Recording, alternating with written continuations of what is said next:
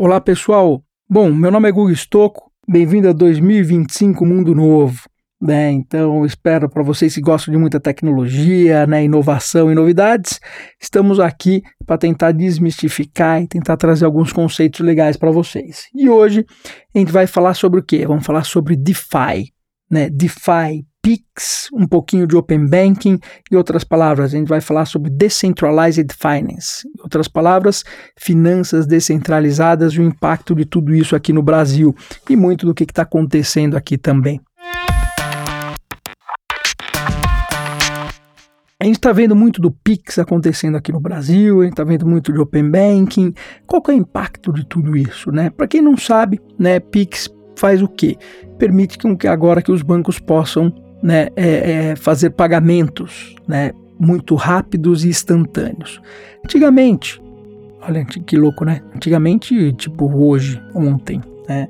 Basicamente você vai fazer um pagamento, então você pagava TED ou DOC, né? E você pagava às vezes 10 reais, né? Quer dizer, eu continuo pagando. Né, 10 reais para fazer uma transferência. Então você vai fazer uma transferência de 90 reais, você pagou 10 reais, você pagou 10% do valor da sua transação né, para fazer uma transferência. Olha que absurdo. Às vezes podia demorar 24 horas ainda.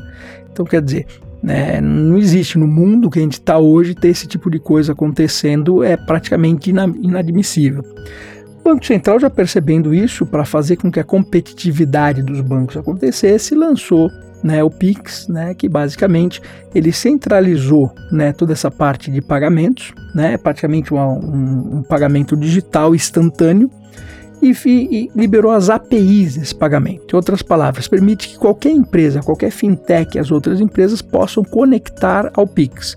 Óbvio que ele criou as suas as regras, né? Então os bancos, né, que são regulados que podem fazer isso, depois você precisa ter uma licença e depois eu posso me conectar às pessoas que têm essas licenças para ter uma organização nessa coisa toda. Mas tudo bem.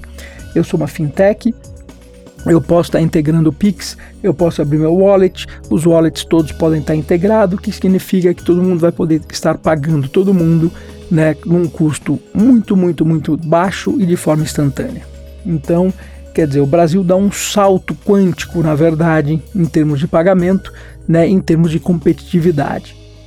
Quando a gente fala de Open Banking, também é interessante, porque o Banco Central também for, forçou a competitividade em cima do Open Banking, muito parecido com o sistema europeu. Porque na Europa, o que aconteceu com, com a União Europeia, a gente precisava fazer com que todos os bancos fossem competitivos. Então o que, que eles fizeram? Pô, tem o banco alemão e tem o banco grego. O cliente quer ir para o banco grego, não consegue porque o banco alemão não permite que ele fala que o dado é dele, então ele não, não vai permitir que isso aconteça, aquela informação é dele e, e complica a vida de todo mundo.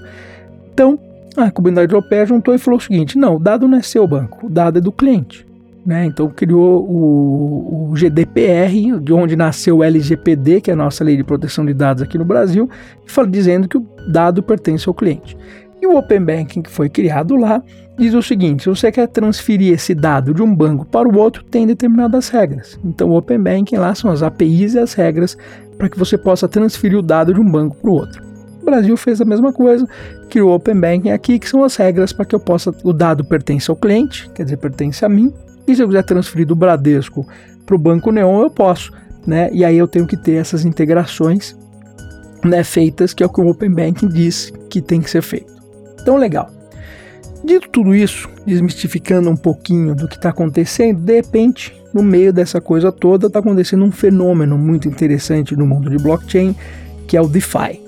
Tá? Então, o DeFi é o Decentralized Finance. O que, que significa isso? Significa que as pessoas estão usando o protocolo do Ethereum. Para quem não sabe, o Ethereum é uma moeda, né? vai uma linguagem de programação junto com uma moeda, né? que chama que é um grande computador ali no blockchain, que permite que você crie né, um token baseado em smart contracts. Tá? Em outras palavras, eu posso programar um token né, da forma com que eu queira.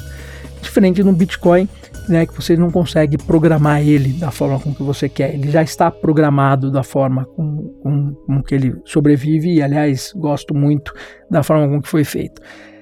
Mas, basicamente, você consegue fazer isso. Então, com essa evolução do Ethereum, o que aconteceu? Primeiro, né, foi criado algumas stablecoins. Né? Então, se eu pego o DAI, por exemplo, que é uma moeda, né, uma moeda que tenta o que está muito próximo ao dólar, né? Então foi criado lá um protocolo bonitinho que toda vez que conforme a oferta e demanda vai acontecendo, ele sempre vai né, tendendo né, a ser um dólar. Então, a oferta aumenta, a oferta diminui, o DOI está muito próximo do dólar. Então, ele virou o quê?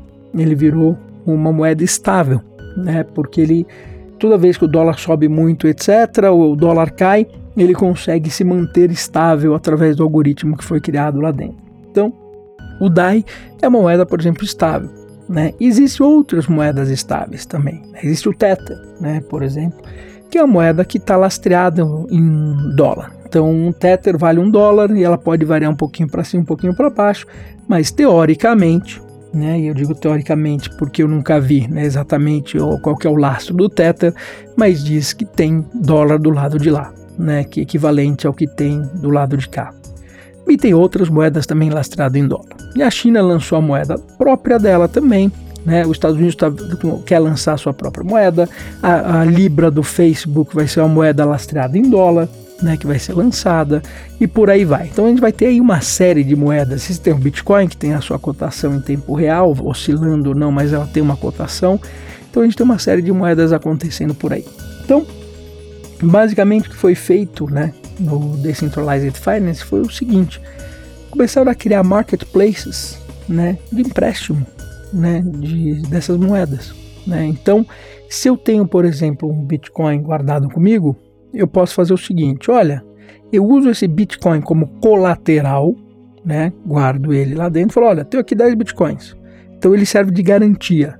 Tá? Vamos supor que esses 10 Bitcoins aqui, sei lá, o Bitcoin hoje tá 100 mil reais, amanhã ele vai estar tá mil, não importa, né? Mas vamos supor que esses 10 bitcoins aqui estejam valendo um milhão de reais hoje. Mais ou menos que vale hoje no dia que eu gravei esse podcast, tá? Então isso vai variar por completo para a gente tá no pico. Né? Então eu tenho aqui 10 bitcoins, eles valem um milhão de reais, tá? Então, seja, eu quero emprestado 300 mil reais. Então eu estou dando um milhão contra 300, tá? Então tá bom. Então ele me empresta 300 mil reais uma taxa muito baixa. Ah, mas quem que empresta? A comunidade, que na verdade isso é um marketplace dentro do blockchain, é um algoritmo, né, que foi criado lá dentro que as pessoas entram, né, e vão colocando as suas taxas, né, quanto cada um quer dar e quanto cada um está disposto a assumir o seu risco. E, e isso acontecendo de forma automática. Então posso colocar ele como lateral e pego emprestado. Agora eu posso colocar o Bitcoin, né, para emprestar o dinheiro, né, e recebo um juros. Então, olha, eu deixo meu Bitcoin lá e todo dia está caindo uns juros em cima do Bitcoin. Então, eu sou dono do Bitcoin, ainda tenho juros em cima do Bitcoin. Olha que interessante. E por outro lado, se eu tenho um Bitcoin, eu quero o dinheiro emprestado né, para comprar um carro, por exemplo, para fazer uma reforma na minha casa, eu posso usar ele como colateral e fazer a reforma na minha casa. Então esses marketplaces estão crescendo de uma forma absurda, né? Se a gente vai no DeFi Pulse, por exemplo, né, que é um site que segue uma série dessas empresas aí, cara, já tem aí 14, 15, 20 bilhões né, dessas empresas acontecendo. Ah, mas Google, isso é seguro? É um mercado novo, né? Todo mercado novo no blockchain tem muita, provavelmente já tem muita coisa que não é tão segura assim, porque é, os protocolos estão sendo feitos ainda, né? Mas, cara, é interessante, é um grande exemplo do que vai ser no futuro. Né? Porque você tem protocolos, por exemplo, né? então tem o Compound, que é um protocolo que permite que eu tanto empreste o dinheiro como eu receba juros, tem o AVE, né? também outro protocolo, Marketplace, que faz com que isso aconteça. Agora tem alguns que permitem o seguinte, que eu, por exemplo, faça um seguro da minha operação. E tem uns que permitem que eu crie minha própria seguradora, né, e onde esse seguro vai ser específico para aquele tipo de operação que eu quero fazer. Quer dizer, eu posso criar operações especiais e seguros especiais para aquele tipo de operação. Em outras palavras, você pode criar qualquer tipo de instrumento financeiro né, dentro do blockchain. E esse instrumento financeiro fica é, disponível no mundo inteiro.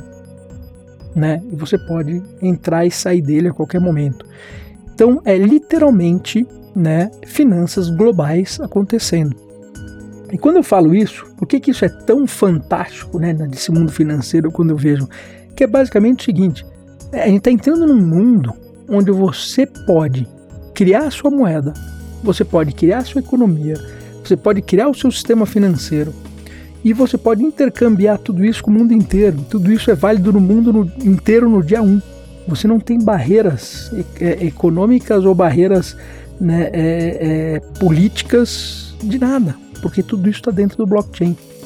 Uh, então, é um poder muito grande e é um poder que assim, eu posso ter a moeda, minhas moedas, onde eu pego uma moeda chinesa, uma moeda brasileira, uma moeda dos Estados Unidos, como eu posso ter uma moeda corporativa como uma Libra, como eu posso ter uma moeda descentralizada como um Bitcoin. Né? E cada uma tem as suas regras e eu vou administrar isso conforme eu vejo. Como eu posso ter um ativo tokenizado, que é um prédio, que é um pedaço de um prédio, né, que simplesmente foi tokenizado, eu, eu também tenho aquilo como um token e uso aquele token como colateral para pegar um empréstimo. Né? Então, olha o mundo, a dinâmica do mundo financeiro, do que está acontecendo nesse mundo de DeFi.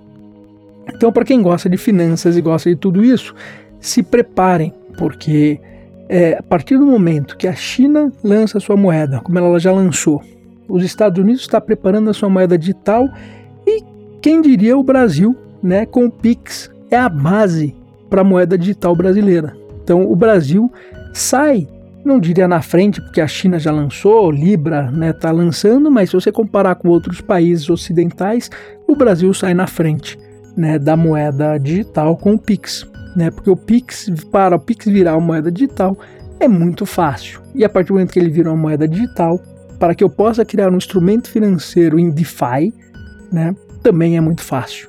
Então, preparem-se para um mundo financeiro completamente diferente do que a gente está acostumado. E para quem vem me acompanhando e sabe da importância da inteligência artificial, para quem vem me acompanhando e sabe né, da importância dos dados e das mudanças que vão acontecendo por aí, vão perceber né, que finanças vai ser completamente diferente do que a gente conhece hoje. Né? E para os próximos cinco anos, né, para quem gosta, eu sugiro muito que vocês comecem a estudar blockchain, inteligência artificial, que vai ser as duas grandes disciplinas que vão determinar aí para onde vai né, é, o mundo financeiro como um todo. Então, pessoal, espero que vocês tenham gostado e vejo vocês no futuro.